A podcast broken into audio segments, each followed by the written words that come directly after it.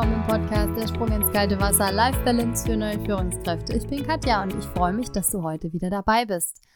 Heute soll es um das Thema Schwächen gehen. Das ist tatsächlich eine Audiofolge. Also ich habe ja ganz am Anfang ganz viele Audiofolgen gemacht und jetzt viele, viele Interviews. Und dieses Thema liegt mir einfach am Herzen, weil ich das ja nicht nur bei meinen Coaches, sondern auch so in den Diskussionen mit Kollegen mitbekommen habe, dass Schwächen so ein bisschen stiefmütterlich, ja, behandelt werden. Und damit möchte ich heute ein bisschen aufräumen. Das heißt, in dieser Folge erfährst du, wie du mit deinen Schwächen gut umgehen kannst und wie du sie als Mehrwert für dich nutzen kannst. Diese Folge ist demnach nicht nur für Führungskräfte, aber es gibt natürlich am Ende auch wieder Tipps, wie du spezifisch als Führungskraft mit diesem Thema gut umgehen kannst. Vor allem aus dem Sport wissen wir nämlich, dass es sinnvoll ist, sich eine Schwäche genau anzuschauen. Da werden Schwächen gar nicht so ja, negativ bewertet. Der Gewinn ist ein ziemlich gutes Gefühl, wenn es dann gelingt, die persönliche Bestleistung so zu übertreffen, indem du deine Schwächen überwunden hast. Es gibt aber ein paar Voraussetzungen, die erfüllt sein müssen, damit diese Auseinandersetzung tatsächlich einen Mehrwert für dich hat. Also, wie du in einer Sache einfach besser werden kannst. Dazu zählen insbesondere Fehlerfreundlichkeit, ein Fokus auf das Positive und der Blick nach vorn. Und einfach das Bewusstsein natürlich, dass es diese Schwäche gibt. Schwächen lassen sich durch Stärken nicht auflösen. Das sagen manche. Ich halte das für nicht so wahr, wenn ich ganz ehrlich bin. Aber es ist möglich, dass du dir beide Seiten bewusst machst und dir einen Rahmen gestaltest, in dem du deine Stärken bestmöglich nutzt und freundlich mit deinen Schwächen umgehst. Und darum soll es heute gehen. Warum haben wir aber so viel Angst vor Schwächen? Im Vorstellungsgespräch gibt es die berüchtigte Frage, vielleicht kennst du die auch, jetzt wissen wir ja, was sie alles können, aber was ist denn jetzt mit ihren Schwächen? Und nicht nur meine Azubis haben damals rumgedruckt und irgendwas erzählt, was dann vielleicht auch irgendwie als Schwäche umgebaut werden konnte ja, ich sag mal, Personaler kennen das wahrscheinlich und fallen da nicht drauf rein. Die Frage ist auch, wie authentisch ist es denn dann? Für Führungskräfte ist es besonders spannend, aber die Frage, wie gehe ich denn mit den Schwächen um? Manch einer oder eine denkt nämlich, dass eine Führungskraft so den Perfektionismus äh, gebunkert haben muss, um führen zu können. Das heißt, es sollte dann in der Stellenbeschreibung drinstehen, sie müssen perfekt sein. Ja, steht aber nirgendwo drin. Komisch. Das Mindset ist aber oft so. Das zeigt sich dann darin, dass die Teamleitung denkt, alles besser wissen zu müssen und dass es vielleicht auch als schwach gesehen wird, wenn sie sich Unterstützung von außen holt oder vielleicht sogar vom eigenen Team oder von einem spezifischen Mitarbeiter, wenn sie was nicht weiß. Und das ist dann sehr, sehr schade. Jetzt gucken wir das Ganze doch mal ein bisschen von außen an. Stell dir mal so einen Chef oder eine Chefin vor, die eben genauso agiert, als wäre sie perfekt. Als hätte sie keine Schwächen. Welchen Effekt hat es denn auf die Leute in diesem Team dann? Ich sag mal, die Stimmung ist vielleicht nicht ganz so prickelnd, ja, und viele hätten einfach Angst, weil sie denken, sie müssen eben auch alles perfekt machen und sie dürfen keine Fehler machen. Und dann werden Fehler nicht als Mehrwert gesehen, für gemeinsames Lernen zum Beispiel, sondern sie werden unter den Teppich gekehrt. Und da brodeln sie dann vor sich hin und ja, irgendwann macht's Puff und diese Fehler kommen dann doch wieder hoch. Das soll auf jeden Fall nicht passieren. Jetzt bin ich ja Pädagogin und im pädagogischen Bereich, da sagt man eigentlich nicht so gerne Schwächen. Ja, ich sage das tatsächlich auch nicht so gerne. Außer es ist vielleicht eine Schwäche für Schokolade oder so aber man sagt dazu dann Entwicklungspotenzial. Ja? Das heißt, du sagst dann, ich habe da keine Piep, sondern Entwicklungspotenzial. Das ist auch ganz nett. Ist auch an sich ein guter Ansatz. Weil ich habe nämlich die Möglichkeit oder ich sehe die Möglichkeit dann in diesem Bereich, in dem ich eben nicht das Superhero bin, mich weiterzubilden, um mich dann eben immer weiter zu verbessern. Super Ansatz. Das ist ein guter Schritt, auch offen zu sein für Neues und sich mit dem positiven Blick, den wir ganz am Anfang schon hatten, umzuschauen, was es denn da Schönes an Entwicklungsmöglichkeiten gibt. Macht vielleicht auch einfach neugierig auf, ja, auf neue Dinge, die man lernen kann. Super Sache. Ja, jetzt sind wir aber alles Menschen, ne? Und manchmal hat man einfach keine Lust. Ja, manchmal habe ich auch keine Lust, mich mit einem Thema zu beschäftigen. Das kommt, glaube ich, bei allen mal vor. Und jetzt ist die Frage, wer, was mache ich denn damit, wenn ich weiß, ich habe jetzt da eine Schwäche, aber ich habe einfach keinen Bock, ja. Ich möchte mich damit nicht unbedingt beschäftigen. Das ist in manchen Situationen nicht so, nicht so toll, ne? spezifisch in Veränderungsprozessen von Unternehmen. Da ist es tatsächlich sinnvoll, sich zu überlegen, sich mit bestimmten Themen, die vielleicht ein bisschen unbequem sind, sich dann doch zu beschäftigen.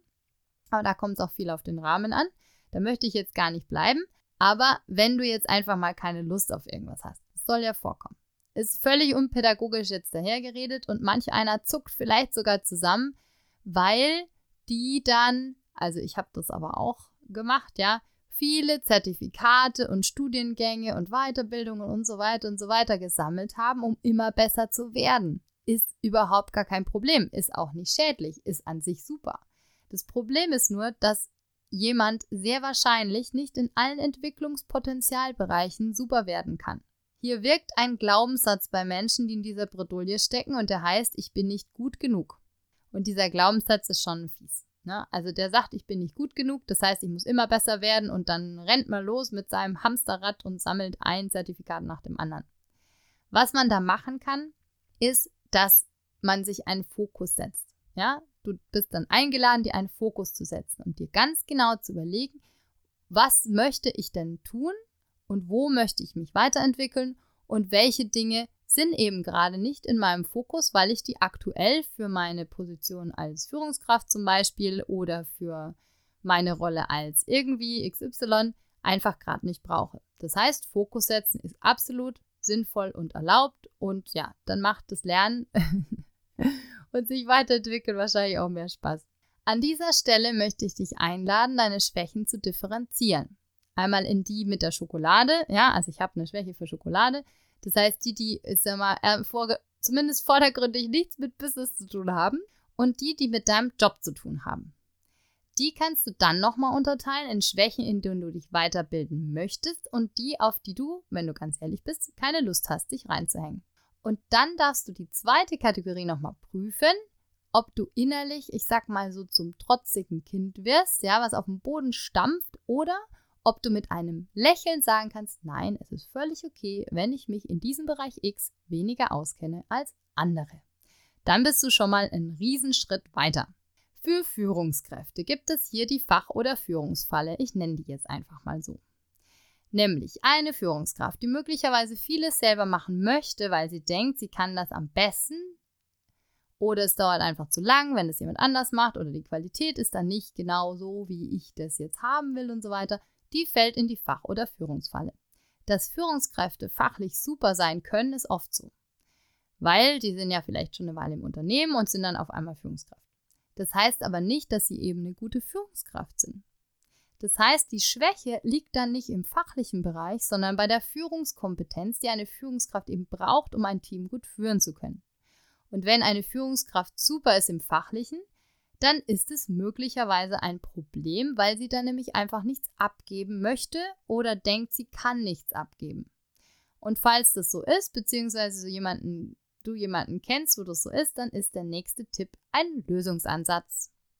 Das Zauberwort heißt Delegieren lernen. Delegieren lernen ist die große Kunst der Führungskompetenz. Das behaupte ich jetzt einfach mal, ja?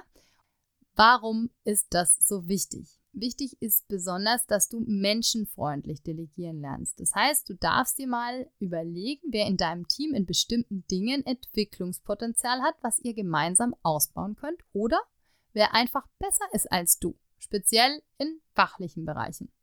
Da zuckt manch einer jetzt ordentlich zusammen, ja, und es verlangt auch wirklich Rückgrat, äh, das wirklich auch zuzugeben. Aber speziell in den Dingen, in denen wir super sind, geben wir einfach nicht so gerne was ab, weil die uns eben ein gutes Gefühl geben. Auf der anderen Seite gibt es ganz bestimmt Menschen in deinem Team, die fachlich in einem Bereich unglaublich toll sind und wo du trotzdem die Sachen möglicherweise alle selber machen möchtest und das ist nicht so sinnvoll. Das vier Schritte, was du tun kannst, damit es mit dem Delegieren lernen auch funktioniert. Der erste Schritt ist dein eigenes Mindset. Lass locker und definiere für dich, was Führungskompetenz und Fachkompetenz bedeutet. Es sind zwei unterschiedliche Kompetenzen, die du für dich definieren darfst. Ein perfekter Chef oder eine perfekte Chefin, die meint, sie hat keine Schwächen oder so. Es kommt ja immer darauf an, was bei deinem Gegenüber auch ankommt. Das heißt, du kannst auch so wirken, als wärst du perfekt. Die wird aber wenig Offenheit, Transparenz und Spaß am Lernen und Ausprobieren ernten beim Team und vielleicht auch bei sich selber. Zweiter Punkt. Dein Team hat Potenzial, was entdeckt werden möchte. Und hier spielen nicht nur die Schwächen eine Rolle, sondern auch die Stärken und besonders die Motivation. Jemand, der zwar etwas noch nicht so gut kann, aber die Motivation hat, es zu lernen, wird erfolgreicher sein als jemand, der, ich sag mal, sich dazu zwingt, was zu lernen, um irgendwie was zu tun. Das heißt, du darfst mal so ein bisschen in dein Team reinschauen und überlegen, was sind denn so die Potenzialträger da. Dritter Punkt, differenzieren können. Hier darfst du überlegen, diese Aufgaben möchte ich selbst erledigen, diese Aufgaben und Verantwortung möchte ich abgeben. Dazu darfst du dir deiner Schwächen, deines Entwicklungspotenzials, aber auch deiner Stärken natürlich bewusst werden. Und die Aufgaben, wo du einfach sagst, die kann ich eben auch abgeben oder die möchte ich abgeben, da gehst du dann zum Punkt 2 wieder zurück und überlegst, wer denn in deinem Team vielleicht diese Aufgabe oder diese Verantwortung übernehmen könnte. Vierter Punkt. Bau dir einen Rahmen für dich und deine Leute. Das heißt, wer hat auf welche Aufgabe Lust, wer kann was, wer kann was nicht Wer möchte was lernen aus eigener Motivation vielleicht? Und wie kannst du als Führungskraft deinem Team den Rahmen bauen, damit ihr gemeinsam Gas geben könnt? Jeder mit seinen Stärken und Schwächen, menschenfreundlich, mit positivem Blick nach vorne. So, das war die Folge zu Was tun mit den Schwächen. Ich habe mich sehr gefreut, dass du zugehört hast und bis zum Schluss dabei geblieben bist. Es gibt im September, Oktober ist es geplant, dass mein erster Online-Kurs rauskommt, wo ich dir ganz viele Tools mitgebe, wie du deine Persönlichkeit als Führungskraft gut aufbauen kannst. Du erfährst es aber auf jeden Fall im Podcast und auf LinkedIn und allen Kanälen, weil wenn der fertig ist, glaube ich, dann bin ich einfach auch mal stolz auf mich. Genau, ich freue mich jetzt, wenn du das nächste Mal wieder dabei bist und vergebe gerne Likes und teile diese Folge an alle die, wo du denkst, dass die einen Mehrwert für sie bringen. Dann wünsche ich dir jetzt noch einen wunderbaren Start in diese Woche und bei Fragen melde dich gerne wie immer auf mail at coachingde oder LinkedIn oder Facebook. Und bei Facebook bin ich jetzt gerade nicht so. Instagram ist besser. Instagram, LinkedIn oder einfach äh, ja, per Mail und für Leute, die so ganz schnell eine Frage beantwortet haben wollen, dann gerne auch einfach per Telefon. Alle Daten findest du auf der Homepage. Bis bald. Tschüss, deine Katja.